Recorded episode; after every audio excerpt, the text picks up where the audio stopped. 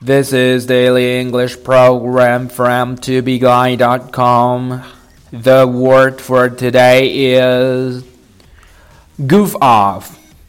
And goof is spelled G O O F. And off is spelled O F F. So, if someone goofs off, they spend their time doing nothing, often when they should be working. 作为一个非常常用的短语，goof off 意思是混日子、游手好闲。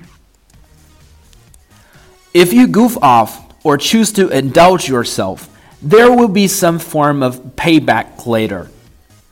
如果你偷懒或者选择放纵自己，将来会付出代价的。If you goof off or choose to indulge yourself, there will be some form of payback later. Some of the workers in our office always goof off when the boss is out. 办公室里一些员工总是趁老板不在的时候混日子。Some of the workers in our office always goof off when the boss is out.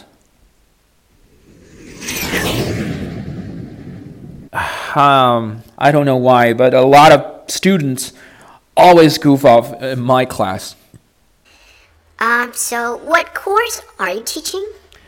Um, basically, I'm teaching political theory, um, such as uh, Mao Zedong thoughts, Deng Xiaoping theory, and three represents theory, and so forth. For more video series of my show, please check out my website at tubeguy.com or follow us on WeChat.